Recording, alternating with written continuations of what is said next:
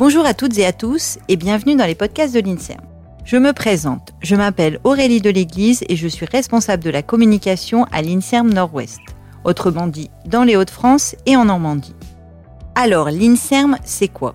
L'INSERM, c'est l'Institut national de la santé et de la recherche médicale. Concrètement, c'est la science au service de la santé. À travers cette série de podcasts, nous irons à la découverte des hommes et des femmes qui œuvrent pour la santé de tous, ce qu'on appelle plus communément les chercheurs. Mais c'est quoi un chercheur? Autour du mot chercheur, il y a beaucoup d'idées reçues, mais on ne sait pas vraiment ce que c'est. L'idée de ces podcasts, c'est de tout vous expliquer. Y a-t-il un parcours type pour devenir chercheur? Le devient-on par vocation? Quel est son quotidien? Portrait, coulisses, métier, l'INSERM vous ouvre ses portes. Êtes-vous prêt? Aujourd'hui, nous rencontrons Nassim Betrouni. Nassim, bonjour. Merci d'avoir accepté l'invitation. Bonjour Elie, merci pour l'invitation. Nassim va nous expliquer en fait euh, la place de l'imagerie, l'importance de l'imagerie dans les recherches menées, euh, menées à l'INSERM. Tout d'abord, Nassim, est-ce que tu pourrais te présenter? Oui, donc euh, moi je suis Nassim Betrouni, j'ai 44 ans.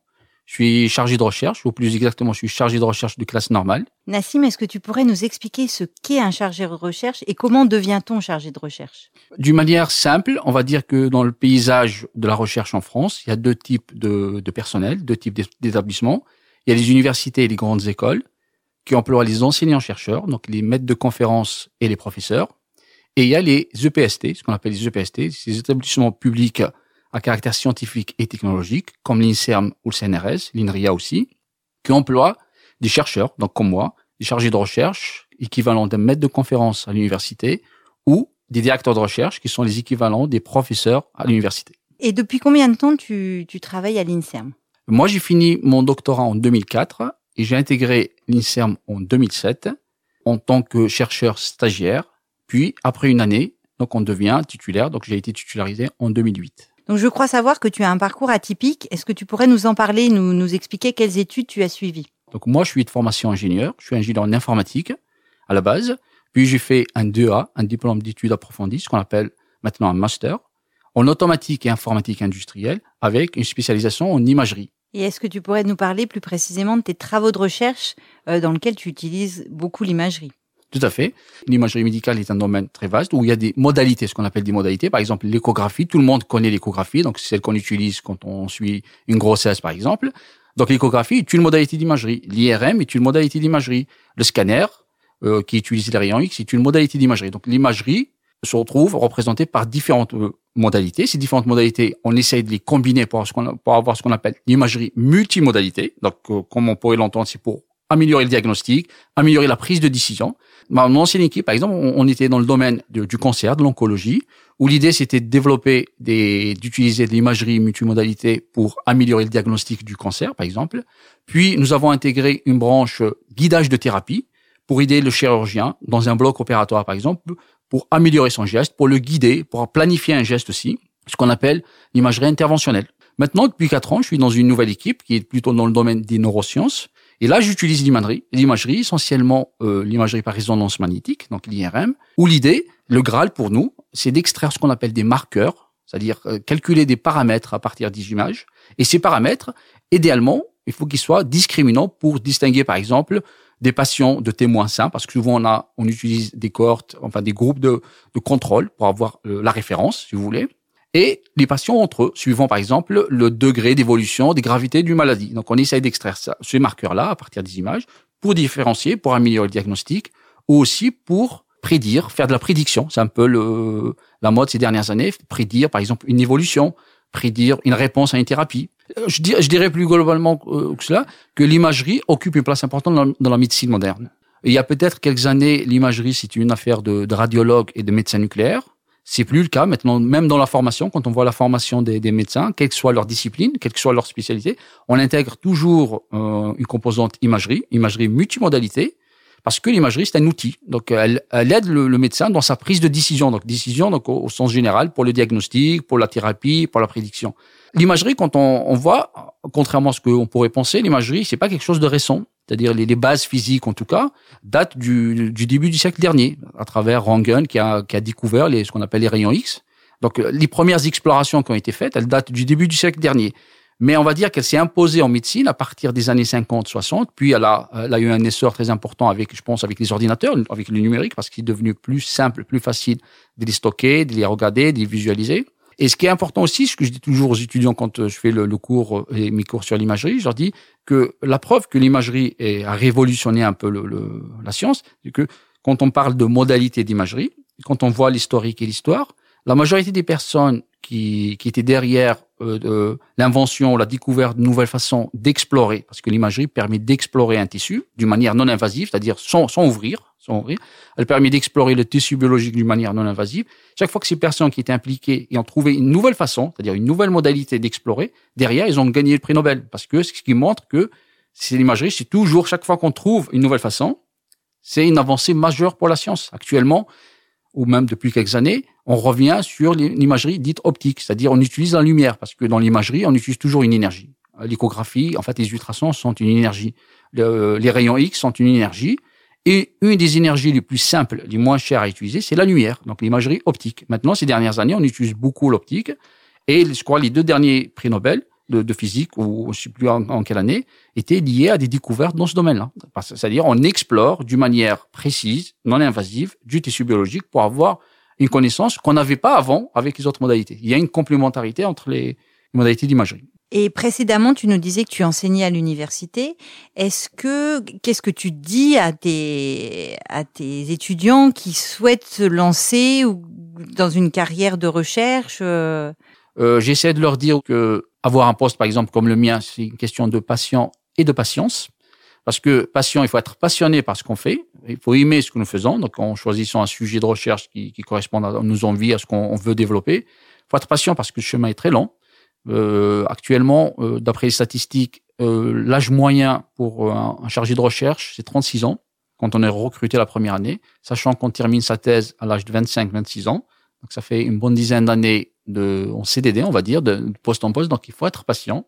Et je leur explique aussi que la recherche peut se faire. Il y a le monde académique qui est le nôtre, donc des, des enseignants, chercheurs et des chercheurs, mais il y a également le monde de l'industrie, c'est-à-dire on peut faire un doctorat, préparer un doctorat, faire de la recherche, puis intégrer par exemple un groupe privé qui fait de la recherche dans un département de recherche et il y a une recherche de bon niveau qui se fait et on a besoin de, ce type de profil aussi. Donc je leur explique c'est ces deux profils-là que un jeune euh, chercheur qui commence le master ne connaît pas forcément parce qu'on leur explique pas ça avant de, avant de commencer.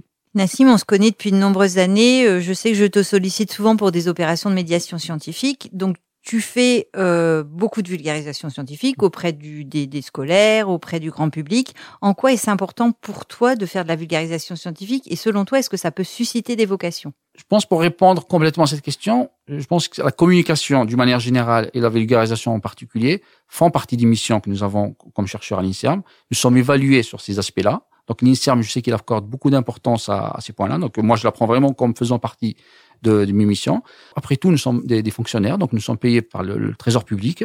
Donc, euh, il est important de montrer, de rendre des comptes finalement sur ce que nous faisons, de rassurer les gens aussi, de rassurer les, les patients, mais de rassurer aussi l'entourage, l'environnement. Donc, euh, vous savez, maintenant, on intègre de plus en plus dans le domaine du, du, du, cancer, mais aussi dans le domaine des maladies neurodégénératives, notamment la maladie de Parkinson. On sait que le premier concerné par une maladie, c'est le patient, mais il y a aussi sa famille, son, son environnement. Donc, il y a l'association des, des, des, des, patients. Il faut communiquer auprès de toutes ces personnes pour les rassurer, pour leur montrer, leur montrer ce que nous faisons, les rassurer par rapport à ce qu'il fait. Par exemple, nos collègues du domaine des sciences humaines font un travail formidable sur ces aspects-là, justement, de prise en charge un peu de, du, de l'environnement du patient.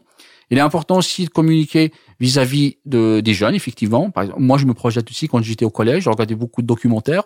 Et quand je voyais des gens un peu témoigner sur des, des recherches ou présenter des choses, moi, j'avais toujours la même interrogation. Qu'est-ce qu'ils ont fait comme formation, comme enseignement pour arriver là? J'avais toujours, systématiquement, j'avais cette question. Qu'est-ce qu'ils ont fait comme formation? Quel est le parcours qui mène? Moi, je suis un collégien. Quel est le parcours qui va me mener de là où je suis actuellement jusqu'à arriver à être spécialisé en chercheur dans, un domaine particulier? Donc, moi, j'essaie de faire ça. Donc, euh, moi, c'est avec plaisir que je communique auprès des, des, collégiens et des lycéens pour leur montrer ce que nous faisons et les parcours qu'on pourrait suivre. Pour faire de la recherche, il faut de l'argent. Est-ce que tu dirais que en France, la recherche est le parent pauvre de l'État? Et est-ce que ça a toujours été comme ça ou est-ce que euh, justement euh, l'État a de moins en moins d'argent et du coup finance peut-être un peu moins la recherche? Globalement, à ce qu'il est le parent pauvre Je pense qu'on peut le dire. je vais revenir sur ça. Après, je pense, euh, il y a eu des cycles. Parce que moi, ça fait maintenant, donc, depuis, j'ai commencé ma thèse en 2001, j'ai fini en 2004, donc ça veut dire, ça fait une petite vingtaine d'années que je suis dans ce domaine-là. Je vois qu'il y a eu des cycles. Par exemple, je, au début, je, voyais qu'il y avait un petit peu plus de moyens quand même. Donc, euh, quand je vois mon, mon, directeur de thèse et mon directeur de labo à l'époque, qui arrivait à obtenir des financements plus, plus simplement que, que, maintenant. Après, je pense que ça s'est serré effectivement un peu, peut-être avec la crise économique d'une manière générale. Après, pour revenir au premier point, effectivement, c'est le parent pauvre. Et je pense l'État, à travers nos instances, le reconnaissent. La preuve, il y a eu la nouvelle loi de programmation de la recherche qui nous a été communiquée en décembre. Moi, je l'ai lu en détail. Donc, l'INSERM nous a communiqué cette loi pour voir un peu le, les points.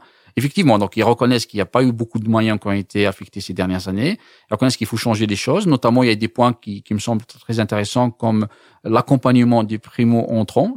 Quand un jeune chercheur rentre comme chargé de recherche ou maître de camp à l'université, il a besoin d'aide pour qu'il mette en place ses, recherches. Parce que quand on est jeune chercheur, c'est difficile d'obtenir des, financements parce qu'on souvent on a besoin d'expérience. Et là, justement, parmi les dispositions de cette nouvelle loi, c'est d'aider justement les primo-entrants d'augmenter aussi le taux de succès au prix d'appel à projets comme ceux de l'ANR, l'Agence nationale de la recherche. Donc si c'est réellement appliqué, ça, ça risque d'améliorer un petit peu les choses. Et est-ce que tu pourrais revenir un peu pour les, pour les auditeurs sur euh, la façon dont se finance la recherche en France? C'est une vaste question. C'est une très vaste question. Actuellement, la recherche se finance, en tout cas, ce que je connais, ce que je connais dans les, équipes où j'ai été, il y a des dotations, ce qu'on appelle des dotations récurrentes, donc qui sont données par les tutelles. Euh, mon équipe, par exemple, elle est sous la tutelle de l'INSERM, de l'université et de l'hôpital. Donc, toutes ces trois tutelles donnent une dotation récurrente, mais cette dotation, elle permet de payer les factures, on va dire. Donc, elle paye, permet de payer, par exemple, la chaîne de matériel, euh, un ordinateur pour un, un, étudiant qui arrive, des déplacements pour des réunions. Elle finance pas réellement la recherche. C'est-à-dire, si on veut faire des manips importantes, par exemple, moi, dans mon domaine de l'IRM, par exemple, euh, une IRM est facturée 300 euros par, par patient euh, une IRM préclinique quand on fait des, des modèles animaux, euh, une IRM est facturée à 48 euros de l'heure. Donc vous voyez, donc si si on veut faire développer ces projets, six idées, on peut pas compter sur la dotation. Donc là, il, va falloir faire des appels, des réponses à des appels à projets. Là, il y a des organismes euh, nationaux qui permettent un peu, ou, même des fois des, fondations privées, auxquelles on soumet des propositions, on répond à leurs appels à projets, puis si on est sélectionné, donc le taux de sélection généralement est très bas, si on est sélectionné, là on peut avoir euh, effectivement de, des moyens, des fonds pour pouvoir euh, faire des manips, payer des choses, voire euh, le Graal embaucher des, des gens qui, qui, qui nous aident, donc des, des, des doctorants, des postdocs, des techniciens, voilà, de, différents profils. Sur 100 projets, il y en a que 5 qui, qui sont retenus. Et, et tous les projets se en fait, sont bien. En fait, la sélection, des fois, elle est un peu euh, voilà, donc les projets sont bons. C'est-à-dire tous les projets. À un moment, les, les, les, les jurys, moi, ça m'arrive d'être dans évaluateur de projet. On voit que les projets sont bons. Donc, euh, et après, c'est un peu des concours. Donc, par définition, c'est injuste. Donc, il faut éliminer du monde. Donc, il faut éliminer du monde pour retenir que euh, les 5%. Parce qu'il y a une enveloppe budgétaire qui est définie dès le départ. Et cette enveloppe budgétaire est divisée sur les, les projets qui seront retenus. Donc, c'est comme ça que ça fonctionne. Ben, Nassim, je te remercie beaucoup d'avoir, de nous avoir éclairé sur ton métier de mmh. chercheur, sur tes travaux et sur ton parcours. Merci, merci à vous. Merci à toutes et à tous d'avoir suivi euh, ce podcast. S'il vous a plu, n'hésitez pas à le partager. Sachez que vous pouvez retrouver tous nos podcasts sur les grandes plateformes d'écoute et sur les réseaux sociaux INSERM Nord-Ouest. À bientôt.